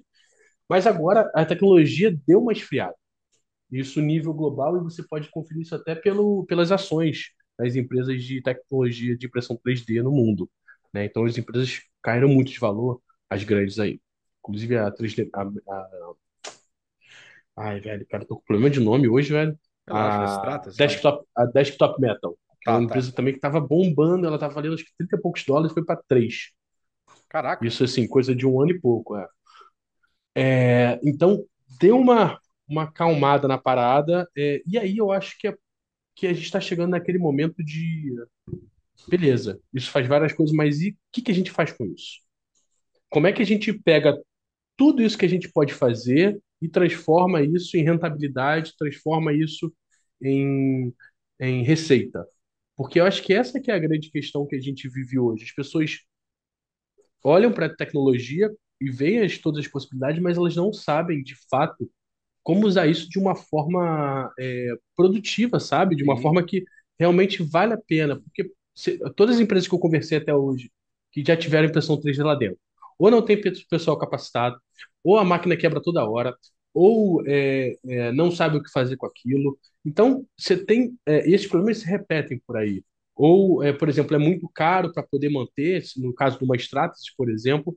Então, você tem vários problemas aí, de tanto de de educação, logística, né, know-how, né? Know-how, que, que isso precisa ser sanado a nível global, sabe? Tipo, tem que chegar alguma instituição, sei lá, são os governos, e, e a apoiar R3D? isso. A R- Tem que chegar a R3D e falar, ô, gente, repensa.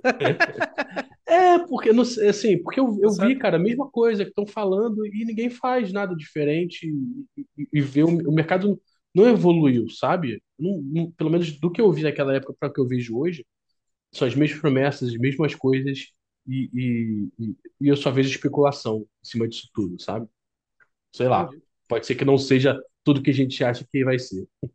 Ah, não sei, cara. Eu, eu, eu costumo olhar para algumas coisas que eu vi de tecnologia que já ouvi, inclusive quando eu desenvolvia, quando eu fazia gestão de desenvolvimento de software. Isso logo depois que eu saí do Nó, fui trabalhar numa empresa fazer gestão, desenvolvimento de software. Trabalhei lá acho que um ano, tal, que era de um, de um amigo, conhecia, tal. Ele queria que eu trabalhasse na gestão para desenvolver uma coisa. E uma coisa que eu levantamento desde aquela época comecei a observar e depois comecei a ver em produtos, né, que obviamente é a minha área mais forte. É que assim, cara, é, as pessoas usam 10% do, do, do, software, tá ligado? Então, assim, É quando eles vão desenvolver, quando eles começaram a entender esse negócio de entregar em pacotes os softwares, que foi mais ou menos nessa época, tipo, ah, não precisa terminar o, a, a descrição, ah, não precisa terminar o Word inteiro, né? Microsoft Word inteiro. Né? Então, vamos terminar só as partes que as pessoas mais usam, o que é mais importante, que 90% das pessoas usam, e depois a gente vai dando updates nessa, nessa coisa, era uma das lógicas. Uhum.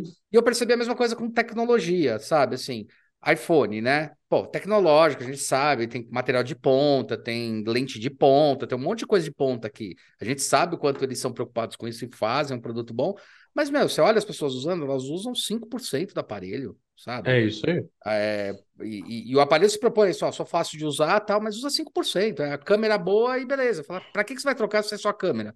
O resto não tá integrado no que você usa.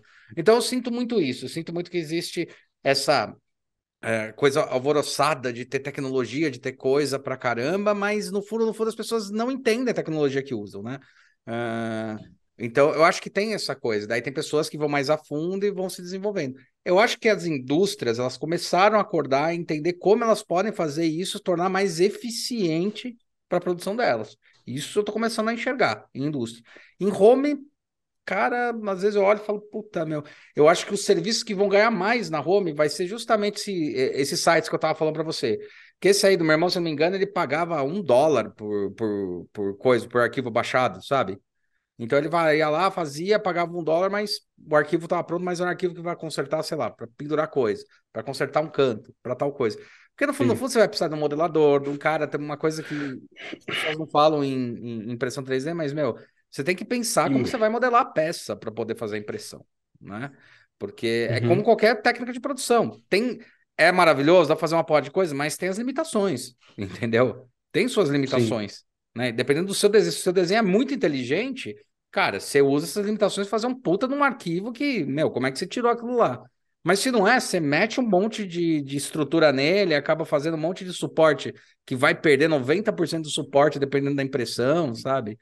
Porra, eu acho que Cara, é isso. É, eu acho que tem, tem algumas coisas aí legais que você falou. Primeiro, é que a gente estava conversando sobre a questão do- da informação, se o que vale, é, e eu acho que a impressão 3D dá uma coisa muito bacana é, quando a gente começa a entender o produto como informação. Interessante. Então, por exemplo, você. Isso foi até o que eu escrevi lá no meu negócio, no meu, na minha tese de mestrado. Irado. O produto impresso em 3D, ele se assemelha muito mais a um software do que propriamente um produto convencional. Ah, que legal. Interessante Porque isso. quando você, você, por exemplo, eu vendi esse telefone para você. Um telefone, vou botar uma garrafa, tá? Garrafa impressa em 3D. Te mandei essa garrafa, você usou, aí beleza, você comprou o produto e aí, eu- aí você fala, pô, Rafael, a garrafa tá legal, mas assim, aqui ela ficou meio ruim, sei lá, não ficou legal, pega aqui, quebrou. Ah, beleza, eu vou fazer o seguinte, peraí, ajeitei o modelo aqui, ó, toma aqui a atualização, toma o arquivo, imprime aí seu arquivo novo. Pronto, você entregou uma atualização do seu software. É a mesma coisa do que, que as empresas fazem com os softwares.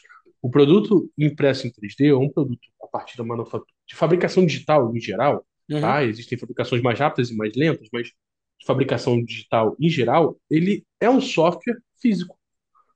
Porque você pode atualizar ele, você pode melhorar ele, você não está travado num molde. Você Interessante. tem a software liberdade de você é, é, ir modificando. E aí, o que acontece é que o que vai importar, no final das contas, não é se a pessoa usa 5%, 10% daquele potencial do produto.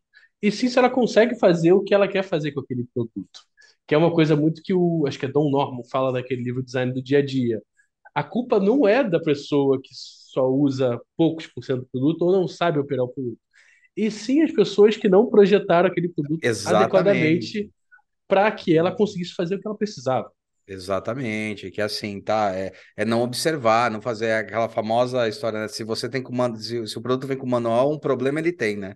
É aquela, Um aquela problema tem. piada, né? Tipo, tem algum problema. Se tem que manual, você tem que usar, algum problema tem, cara, né? Porque ele tem que ser Exatamente. intuitivo, né? É, e tem uma discussão legal sobre isso, inclusive, que até estava discutindo uma vez com o Júlio Freitas, né? O professor Júlio Freitas. Eu estava discutindo com ele isso. Foi meu professor lá, FAP e tal. E ele tava falando muito é que também existe um limite entre o quanto você vai entregar e o quanto você vai ter que deixar a pessoa ainda sofrer, entendeu? Porque senão você Sim. entrega muito tudo mastigado, eles não vão começar, não vão continuar nem conseguir dar o passo além que às vezes experimentar, tentar, testar. Tô falando para produtos, serviços e Sim, sim, sim. projetos, né? A discussão. Cara, eu tenho, eu tenho um medo muito grande é, com o design de forma geral, assim, a longo prazo. Porque a gente, assim, qualquer produto, pelo menos é uma, uma, uma, uma percepção minha, ele vem para duas coisas. Ou ele vem para facilitar a sua vida de alguma forma, tornar alguma coisa mais fácil de ser realizada. Então, uma extensão de alguma habilidade sua, por exemplo, um copo, é uma extensão da sua mão fechadinha aqui, né? Tipo, Perfeito. Uhum. você é, é uma extensão de uma habilidade sua. Então, ou ele vem para tornar a sua vida mais agradável, trazer momentos de felicidade, sei lá. Tá? Então, eu acho que são duas coisas. Ele facilita ou ele resolve um problema. Tá? Então, acho que são duas coisas que um, um produto consegue fazer aí. É, só que a gente está chegando num momento em- onde tá tudo tão fácil e ao mesmo tempo é, e, e complexo. Por exemplo, cara, a gente esquece de beber água. Eu, eu não, porque eu sou meio maníaco da água, mas a gente esquece de beber água. O que acontece? O que as pessoas fazem? Pô, vamos criar um produto para isso. Vamos fazer um aplicativo para te lembrar de beber água. De lembrar de beber água, Só que. Isso tá para tudo, cara. Ah, a gente quer se falar, então vamos fazer um aplicativo que a gente consegue se falar o tempo todo, que nem os, né, sei lá. E a nossa vida está sendo regrada cada vez mais por sistemas que a gente precisa amparar a nossa vida neles, sabe? Para que a gente Uhum. consiga funcionar de uma forma, é, é, vamos chamar assim, aceitável dentro da sociedade que a gente vive hoje. Vai chegar um momento em que o design vai se tornar tão grande, tão presente nas nossas vidas, já esse momento já não é hoje, em que a gente vai ficar completamente dependente disso. E aí pode ser que o design comece a nos fazer mal. Será que um aplicativo que te lembra de beber água a todo instante, mesmo que você tenha pedido isso para ele, ele não está te cerceando da sua própria liberdade? E a gente pode Então, extrapolar isso ainda mais. Tamagotchi 3.0, né? Você virou um Tamagotchi. Você virou um Tamagotchi. E se a gente extrapolar isso ainda mais, tem um cara chamado é, Jaron Lanier, não sei se eu ouviu falar dele, que ele tá até naquele naquele é, documentário do Netflix, é Social Dilemma, que fala sobre redes sociais. Tá, tá, tá, tá. Eu vi o Cara, o cara é fantástico. Ele, ele, ele, ele fala sobre muito a questão das redes sociais, das- do, do- do acesso à informação e, e como isso pode ser negativo para a gente. Então, se a gente começa a pegar isso, faz um paralelo com o tráfego pago, as informações que a gente deixa aí nas redes sociais, velho, a gente pode estar criando, é, juntar o design, neuro, neuromarketing. A gente está criando uma coisa que vai dominar a gente mesmo, sabe? com toda a facilidade. Talvez tenha sido um pulo muito grande, mas é, a gente está chegando num momento onde a gente está criando coisas para mudar a nossa vida o tempo todo e É, ser tanto comandado. que, tanto que a grande discussão do próximo pa, do, do passo do, do, do metaverso é isso, né? Quando você deixa de ter a sua própria realidade e cria uma nova realidade. Essa é a grande discussão, né? Agora, cara, é, eu acho que tem uma. É interessante isso que tá falando, mas eu, eu fiquei pensando assim, por isso, eu acho que é por isso. Porque é, a gente sempre vê que, assim, sei lá, literatura, ciência, qualquer área, você tem sempre uh, um negócio que eles chamam de movimento pendular, né? Então você vai para um lado que é tipo total naturalismo, depois total mecanicismo. Naturalismo mecanicismo. Eu acho que a gente está tendo aí de um tempo para cá um negócio que é interessante, que são dois conceitos, né? Que é o slow, o slow design, slow fashion, slow Uhum. design, que está começando a questionar justamente esses pontos, né? Sim. E esse retorno do Arts and Crafts, né? Eu não, eu Sim. não sei que isso é valorização. Aí a gente tem o, sei lá, tem um negócio que também bombou pra caramba e muita gente. Pô, tem um monte de aluno que ainda quer fazer. Eu acho engraçado, porque pra gente é velho, mas pros alunos é novinho isso aí, que é o upcycle, né? Pegar elementos que já Sim. existem, repensar eles, repensar Sim. esses espaços.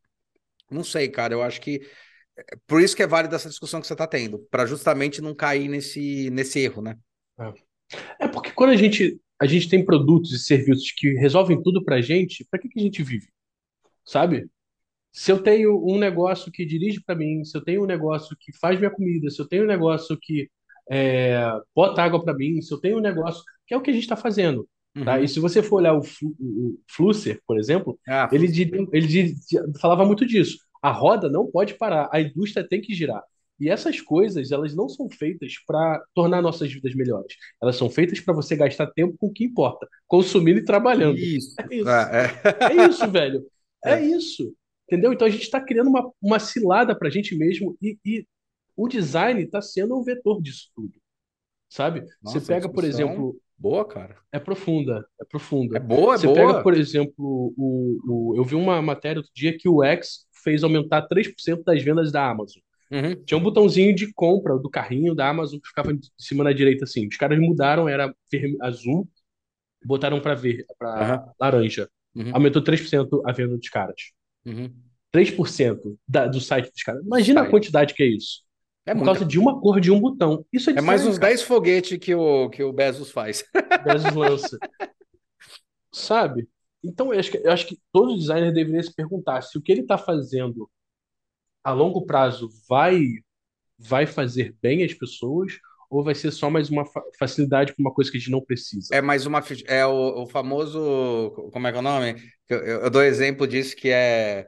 Porra, meu, se você, se você tem que criar um, um produto de plástico injetado com componente para fazer fechar o saquinho, que bosta, cara. Você tá gerando um produto para um problema que, na verdade, você devia resolver no saquinho, não no, Exatamente. no, no componente, né? Eu acho que tem, tem essa discussão, essa discussão é importante, inclusive a discussão de precisamos de mais produtos ou não, né? Essa é uma discussão que eu sempre, eu, eu sempre coloco, porque uma coisa que foi interessante no meu mestrado, mestrado é é legal pra caralho, porque você estuda uma porrada de coisa, né? Uma coisa que eu achei muito legal e que eu comecei a entrar nessa discussão interessante foi que eu acabei meio que descobrindo, pesquisando e tal, porque eu fui falar sobre cowork, novas maneiras de trabalho, novos métodos de trabalho, repensar esses fatores e tal.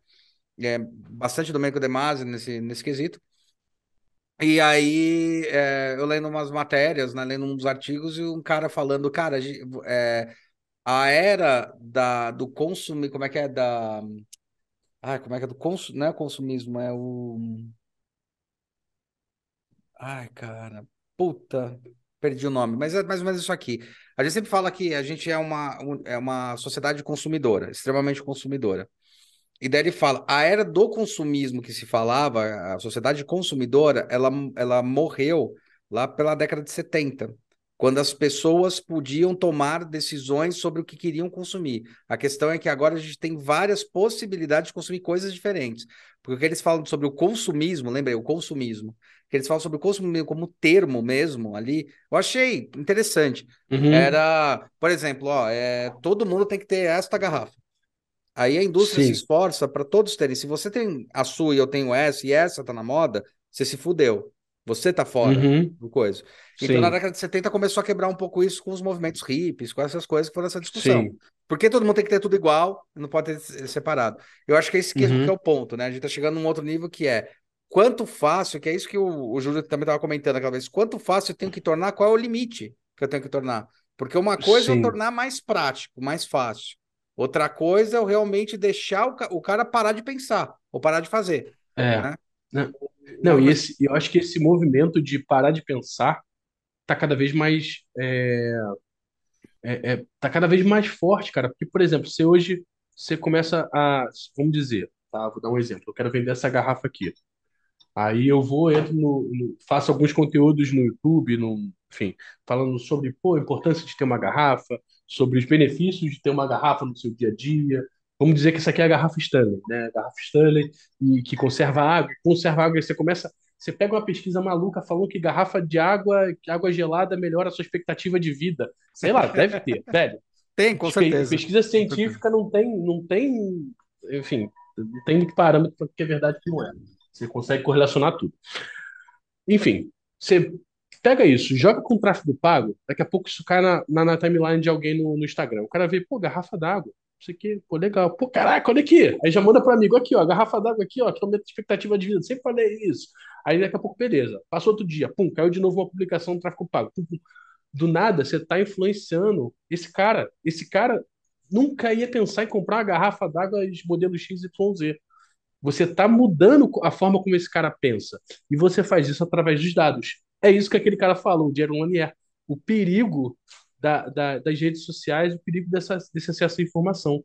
Você muda a forma como as pessoas pensam. Isso já foi é, é, atestado, inclusive, nas eleições do, dos Estados Unidos, né? Do Sim. Donald Trump contra o, o Biden, Chile, sei lá, que teve até influência da Rússia, enfim. É, um rolê lá. É, e, e, isso é muito perigoso, sabe? As informações são as coisas mais, mais perigosas que a gente vai ter que aprender a lidar nos próximos anos, eu acho. Ah, cara, não adianta. É, é por isso que é, eu comento que me assusta a história da Terra plana. É. Entendeu? O que me assusta é exatamente isso daí que você está citando, né? É uma teoria que existe há muito tempo, cara. Existe, puta, desde quando gente é gente, né? Porque primeira vez a Terra foi pensada como plano depois, aqui se imaginou que era circular, entendeu tal. Teoria já existe, mas, meu, ela cair no mercado popular do jeito que caiu, né? Você chegou a ver esse documentário Netflix? Terra plana? Não, mas eu tô para ver já, porque cara, eu já vi alguns podcasts que tem o Sérgio Sacani, os caras falando então, sobre isso, é, eles já falaram. Vê, cara, eu fui ver justamente por causa de um dos podcasts, acho que foi um, um Talvez ele estivesse no Vilela, eu acho que ele tava lá na Inteligência do, Limitada. Do, do Sérgio Sacani também? É, do Sacani. O Sacani falou, cara, é muito legal. Você chegou a ver. Aí ele falou assim: não, não vi, né? Nem passei reto, porra, tela plana. Uhum. Mas eu falei, então, é legal, porque os caras Sim. vão fazer um teste e você vê o quanto os caras caem na própria mentira. Vão falando, não, o erro é, é. do sistema, o erro é não sei do que. O erro... Eu acho que eu vi final... esse podcast, cara. Eu acho cara, que eu vi. É, é muito bom esse podcast. Muito bom. E aí ele fala vários motivos por que, que a Terra não é plana, negócio de, de, de, é, de refração da, refração luz. da luz na atmosfera, não sei o que lá, é. entendeu? E é muito Mas louco. É, eu acho que é um pouco da, até que eu acho que ele fala isso lá, que as pessoas querem fazer parte de um grupo, cara. É, a gente está num mundo tão grande, tão complexo, que as pessoas querem se sentir singulares. E já que você viu isso daí, tem um negócio muito legal que aí eu apoio ele muito forte, e é por isso também que o canal acabou surgindo num, num certo momento, que eu acabei potencializando, e que eu acho importante que você faz, o que eu faço, que alguma uma galera faz, o Sacane faz, tal, o cara do Manual do Mundo, né, o Iberê e tal, que é, cara, é, você percebe que você tem um canal gigante onde as pessoas que podem realmente passar uma informação mais com qualidade, uma informação do, da área que estuda, da área que investiga, coisa tá aberto e essas pessoas simplesmente estão ignorando esses canais, que é isso que é a crítica, né? Ele fala que ele começou a montar, que ele é, é eu acho que ele é doutor lá na Unicamp em, em, em petróleo, né? Perfuração de petróleo, é geólogo, na verdade. E ele fala, cara, as pessoas não querem torcer da Torre de Marfim, aí abriu um puta campo gigantesco, sabe, de teoria da conspiração, e agora os caras estão descobrindo. Então, é justamente esse ponto. Tem um espaço, mas estão ignorando tanto que as pessoas estão usando os espaços para outras é. coisas. E daí vem alguns canais tentar fazer isso. Eu acho que esse também é um pouco o pensamento, sabe? É, a gente ajuda a dar uma elucidada. E eu estou tentando lembrar quem que foi o professor, um desses professores de Oxford, alguma coisa assim, que fez um comentário muito interessante, cara. Falou, meu, quer ser um bom, um bom profissional hoje? Eu falando um, de algum professor assim, é que eu vi o comentário solto mas vi que era de alguém que, que era de uma universidade. Você quer trabalhar direito, fazer as coisas boas, que é a que a gente estava falando agora? Fala. É, o pessoal tá tão mole hoje em dia, tá tão assim, tipo, largando tudo, que, cara, só o fato de você ir pro emprego e chegar todo dia, você já tá acima da média. Olha que merda. Esse era o comentário, sabe? Por causa dessas uhum. discussões. É, de tipo, ah, não, ah, mas isso aqui tá cansando, ah, não quero mais fazer. Isso acontece. É. É foda. Cara, e não, e, e, e, eu acho que esses trabalhos que a gente. A gente, a gente deve a muita coisa a Simon Sinek, mas uma das coisas que a gente não deve é que essa geração não quer fazer nenhum tipo de trabalho que seja repetitivo, nenhum trabalho que não entregue um tipo de propósito. É, e eu acho que isso é legal, certo ponto, mas o mundo não funciona assim. O mundo, infelizmente, é cifras e, e, e economia e essas coisas. E, e, e essa romantização da vida que está acontecendo também, eu acho que é muito perigosa. A gente está criando pessoas muito frágeis do ponto de vista de Emocional, intelectual, é. é Exatamente. Tipo, cara, se você tiver que trabalhar é, fazendo uma. Eu não vou nem mencionar um tipo de trabalho que seria um trabalho, é, na concepção da sociedade, um trabalho, um subtrabalho, porque eu acho que não existe isso. Se você tiver que trabalhar com uma coisa que você acha que não é tão legal para sobreviver, para ganhar o seu dinheiro, para depois ir para uma outra situação melhor, faz parte, cara. Sim. Mas as pessoas hoje em dia só querem, velho, querem, sei lá, cada um quer ser um, um Steve Jobs, quer ser um, o Elon Musk, e ninguém mais quer fazer a coisa básica que é, é só que o pessoal não, não vê o quantos Steve Jobs surgiram é. para acontecer um, tá ligado? Tipo, 10 pra mil para um, tá ligado? E quanto esse cara teve que, que, Ralar, que se cara. ferrar. É, Exato. não tem fórmula mágica, tá ligado? Exato. Ah, o próprio, o próprio, não precisa ir longe, se você vai ver a história do Elon Musk, né, tudo, o cara era milionário, óbvio, né, a gente uhum. não tem uhum. nem o que discutir. O pessoal vem com aquela piadinha, tipo, ah, ele veio da África do Sul, já era milionário lá e foda-se. Mas o que eu tô falando é sobre a Tesla né? Que assim, o cara, ele vira e fala assim, cara, quero fazer carro, carro elétrico. Beleza, vai custar uma puta de uma grana, mas temos um problema. Onde é que a gente vai abastecer essa merda? Aí uhum. o cara uhum. tem que passar todo o processo de tentar entender como abastecer, criar posto, criar coisa, investir, ralar pra caralho pra que a coisa conseguisse crescer. Eu vejo isso em todas as empresas de sucesso. É sabe? Não tem um negócio assim, mesmo a Facebook, tá ligado? Não tem um negócio assim que tipo, ah, não, criei e acabou, vou sentar a bunda na cadeira. Nenhum desses caras para, velho. Nenhum para. É. Você rala pra não, caralho. É, o que é difícil, cara, hoje eu vejo isso assim. É, e é uma coisa que eu tento aqui na minha empresa manter essa essa foi a coisa que fez eu querer sair do Senai e trabalhar com a minha empresa. É, é tentar lembrar o motivo que você começou a fazer isso, sabe? não tornar o trabalho. Porque eh, se você pega o seu trabalho, seja a coisa que você mais ama fazer no mundo, quando ele vira trabalho, ele vai virar uma coisa chata. Sim. Não, não, não, não vou falar chato, mas uma coisa que seja. Vai que vai ter mais uma rotina, mais maçante e tal. Aquela coisa que brilhava os seus olhos no começo, quando aquilo era o seu hobby, talvez não seja. Não brilhe mais quando aquilo se tornar o seu ganha-pão. Então, isso é uma coisa que eu tento fazer. Mas, assim, o problema que eu vejo, é, tá longe de ser o meu caso, tá? Mas vai chegar um momento em que você talvez cresça tanto, que é bom, de certa forma, que a sua essência vai ser perdida, a essência da sua empresa vai ser perdida. E aí as pessoas não estão preparadas para falar: não, não quero mais crescer. Exato. Eu quero ficar desse tamanho. Exato. Eu não quero mais ter 10 clientes me ligando. Eu quero continuar Exato. com 5. Exato. Só que as pessoas estão presas numa ideia de, de que tem que todo mundo Quanto mais, melhor. Caraca, é. quanto mais, melhor. É. Velho, não, não, não necessariamente. Limite, limite. Eu, eu discuto é. isso muito com os clientes e a gente discute no o modelo de negócio nosso hoje é assim, né? Sim, a gente tá sete, oito anos juntos, o Sung, né? Assim, com a, com a, com a Atom. Uhum. Uma coisa que a gente discute é assim, qual o tamanho que a gente precisa ter para a gente considerar que a gente tá, tá, tá bem financeiramente, psicologicamente e tal, porque vai ter um momento em que é, meu, as coisas vão virar uma rotina e tem um perigo maior, porque você cresce muito e assim, vamos dizer, chegar no milhão. Beleza, aí você gastou tanto para chegar no milhão. Cara, pra você chegar no milhão e cem, às vezes você vai, você vai gastar a mesma coisa que você gastou para chegar, no, chegar no milhão sabe? É. Tô dando um exemplo mais simples, mas é isso a Sim. gente vê muito em empresa, sabe? Ah, cresce, é. ah, dupliquei, dupliquei o crescimento, beleza, dupliquei o crescimento, beleza. Pô, ano que vem vai duplicar, cara, cuidado, porque talvez você tenha batido no teto. É. Entendeu? É. E, e, essa discussão, aí eu acho que a gente tá falando de bem-estar nesse sentido. É. Sabe? Eu acho que aí, nesse, é, nesse sentido, a gente consegue, começa a falar de bem-estar, sim. Eu, eu, eu concordo. Cara, porque, assim, eu vou te falar uma coisa. Chegou um momento aqui, pelo menos na minha empresa, em que eu tive que começar a fazer coisas de, de, de administração, de financeiro. Velho, eu não quero fazer, eu não quero, eu não suporto fazer isso. Aí, beleza, eu, eu contratei minha esposa, ela me ajuda com essa parte, sabe?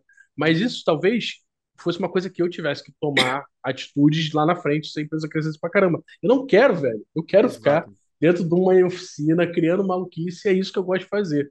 Enquanto tiver alguém disposto a, a, a, pagar por isso de alguma forma, eu tô feliz pra caramba e não quero mudar. Não, e aí isso. é que tá, sempre vai ter, cara. Sabe? Sempre vai ter. Porque quando tomara, você cresce. É, meu, é que quando você cresce muito, você tem um problema de ter que manter o fluxo de giro, o fluxo de caixa. É. Você é. hoje é muito mais maleável no sentido de. É, quando Sim. a gente tem empresa é aquela coisa.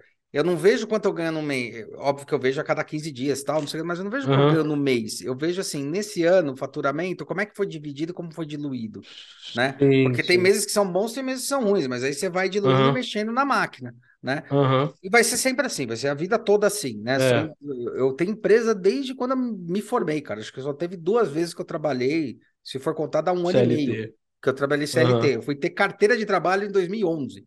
Primeira vez que fui ter Uhum. carteira de trabalho, né?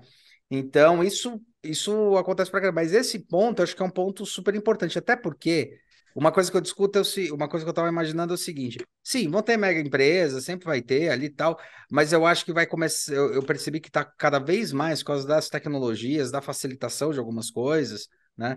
Vai ter cada vez empresas pequenas fazendo coisas. E eu acho que vai chegar num momento Sim. que vão ter empresas que vão fazer locais e não mais mundiais.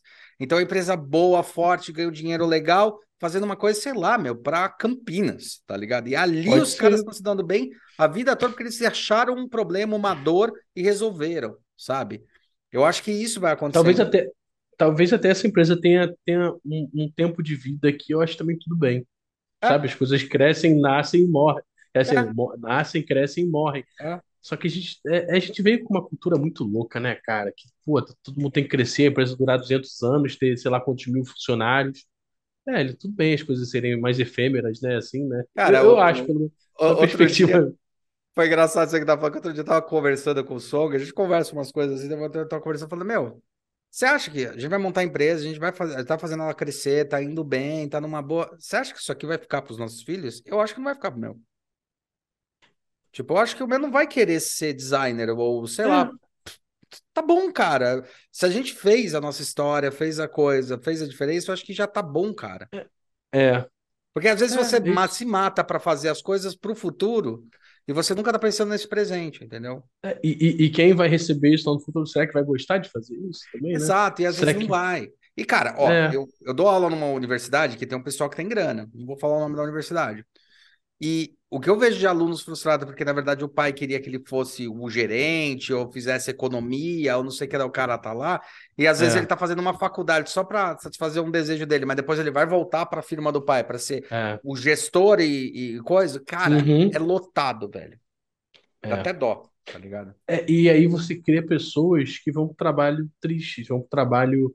Não que todo mundo tenha que ser feliz, a gente acabou de falar sobre isso no trabalho. É, não, mas é um aí tá a período. diferença. Você tá falando assim, É, coisas que a gente gosta vão ter partes que vai fazer sofrer pra gente poder chegar nesse É, objetivo. chegar lá, isso aí. Isso nada aí. é fácil, nada é fácil. É, É que nem uma vez eu tava conversando, não sei com quem, que a gente faz também essa assessoria, né? A gente tá fazendo coisa de livro, né? Que a gente chama de Gold Skill tal, ajudar as pessoas a escreverem livros tal, é, técnicos tal, não sei o que lá.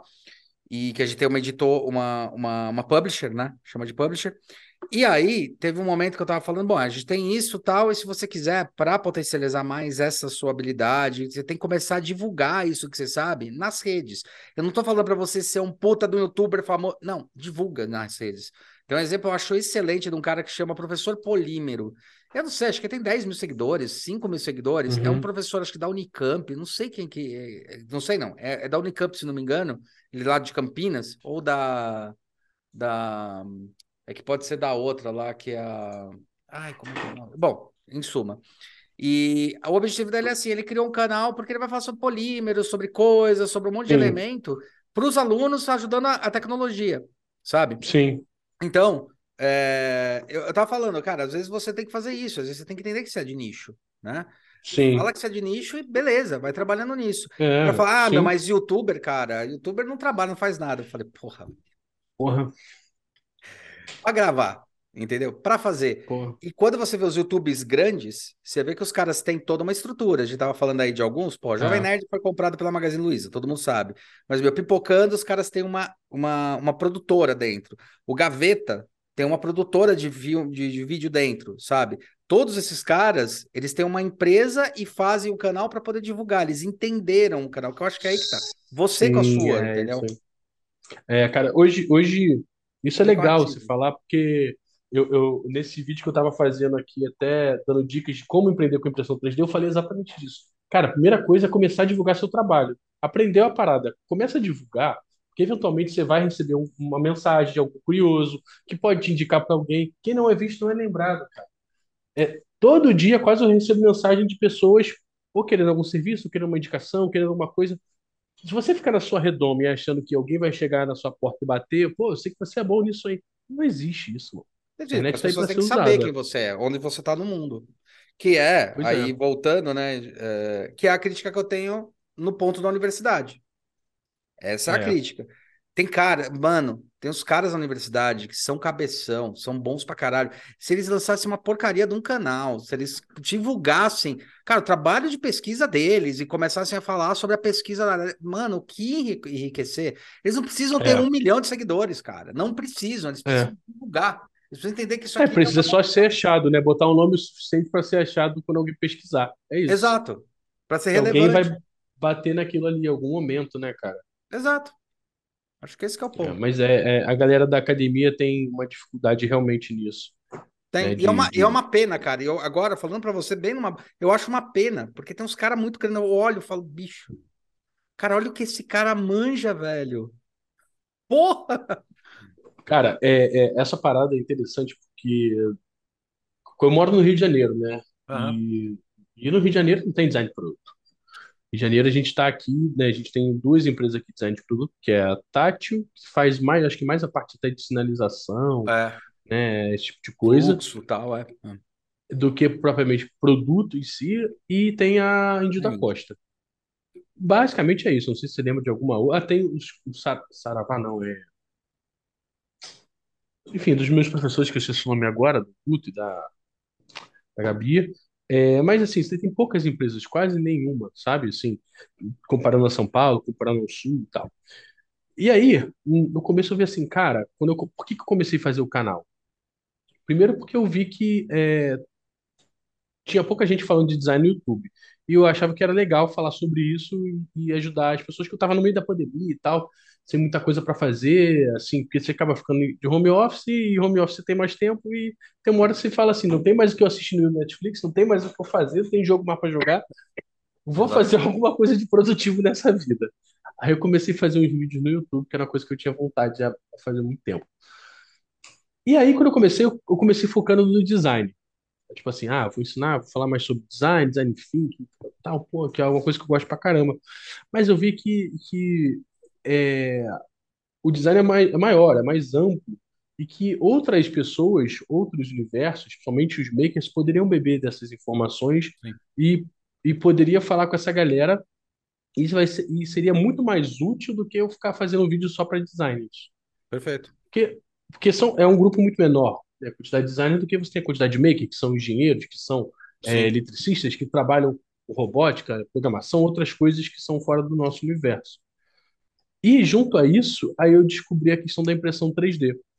E a impressão 3D para mim foi tipo a libertação. Por quê? Eu não dependia mais da Índio da Costa, eu não dependia mais da Tati, eu não dependia mais da, da Brastemp, eu não dependia mais da, da Fulana de Tal para fazer as coisas que eu queria. Uhum. E não dependia deles para ser designer. Porque como não tinha escritório quase Campo, aqui, é. os tinha campo, escritórios né? não, não pagavam o que eu, que eu achava que seria legal para mim no momento, eu falei, cara, a impressão 3D vai matar tudo isso, porque agora eu posso ser designer, eu tenho uma empresa, eu faço meus produtos e não preciso de nenhum, eu não preciso estar nesse ciclo. Eu não preciso estar nessa nessa patotinha, Uhum. né? Não preciso que, que a empresa fulana de tal lá, grandona, que só contrata grandes escritórios me contrate. Eu posso fazer design de produto para outras empresas menores que vão precisar, com certeza, também não tem condições de ir lá. Então eu acho que essa é, um, é uma lacuna que vai se abrir no Brasil inteiro. Sim, É só as pessoas se posicionarem, sim, sabe? sim. É o que a gente tá, o que eu tava falando lá no começo, o que a gente tá fazendo no canal. A gente percebeu que, ah, tá falando design, mas várias áreas, tal, mas, cara, qual que é o know-how? O meu know-how é desenvolvimento e detalhamento, cara. Então vamos, vamos, vamos embora para isso. Vamos começar a mostrar os nossos projetos, que a gente faz, o que a gente deixa de fazer. Mas é isso, eu queria saber se queria encerrar com alguma coisa. Queria agradecer de novo, cara, falar que você é do caralho. Parabéns pelo canal, que você cresceu isso. pra cacete, velho. Muito legal. E, bom, é isso aí. Dá, fala dos seus cursos, fala aí das suas coisas, faz o momento jabá. É, então, é... Bom, primeiro agradecer aí a oportunidade. Tem um tempo, né, que a gente falou já, né? Sei lá, seis meses. Não, um ano, deve ter um ano já, Ah, né? tem, tem. Acho que você foi Eu acho que primeira. meu escritório. A gente tá na quarta temporada. Você devia ter falado comigo, acho que na segunda temporada, cara, pra você ter ideia. Pode ser. Eu tava no meu escritório, dentro de casa, acho que eu nem tinha aqui alugado isso aqui. Já tem quase dois anos, tem um ano e meio que aluguei aqui o espaço. É, quero agradecer, né, a, a oportunidade, muito legal já desde o começo e ter uma pessoa como você para conversar e, enfim, trocar as ideias, é muito bom. Quero logo que a gente faça, se conheça, né, cara, É pessoalmente. verdade. Tu fica em São Paulo, não, né? Fica em São Paulo. São Paulo. São Paulo? Santo Ah, Amaro. então eu sempre vou, eu, eu sempre vou para São Paulo, cara. Ah, então. Se a gente marca uma, uma, uma cervejinha aí, né? Pode escrever. Então, falando sobre os cursos, é, agora no dia 6, 7, 8, semana que vem, eu acho que vai sair na quinta, né? Isso, sai na É. quinta aqui, mas se você estiver vendo pelo YouTube, hoje, segunda, dia 6. Amanhã, dia 7, dia 8, na quarta. É, a gente vai fazer a jornada da modelagem 3D, onde a gente vai ensinar a modelagem paramétrica e modelagem orgânica dentro do Fusion 360 do zero. Então, se você não sabe nada de modelagem 3D, cola lá com a gente que a gente vai te ensinar o básico aí para você conseguir botar seus projetos para frente e, e tirar suas ideias do papel. Da papel não, da cabeça, né, geralmente. Da cabeça. Perfeito, cara. Bicho, Rafinha, obrigado, cara, mais uma vez. É isso aí. Brigadão pelo bate-papo, foi do caralho. E é isso aí. Galera, bom dia, boa tarde, boa noite. Vocês que estão assistindo aí o horário, não sei que horário que é. E, meu, acompanhem, sigam lá o canal do Rafinha, que o cara é, tá virando um cara fudidão na parte de, é, não vou falar de impressão 3D, mas de tecnologia generativa, cara, de várias áreas, vários setores. Daqui a pouco ele tá imprimindo órgão, tá? Tem Daqui a pouco ele compra impressorazinha de órgão. Beleza? Valeu, queridão. Um abraço. Valeu, meu querido. Tchau, gente. Até mais. Tchau.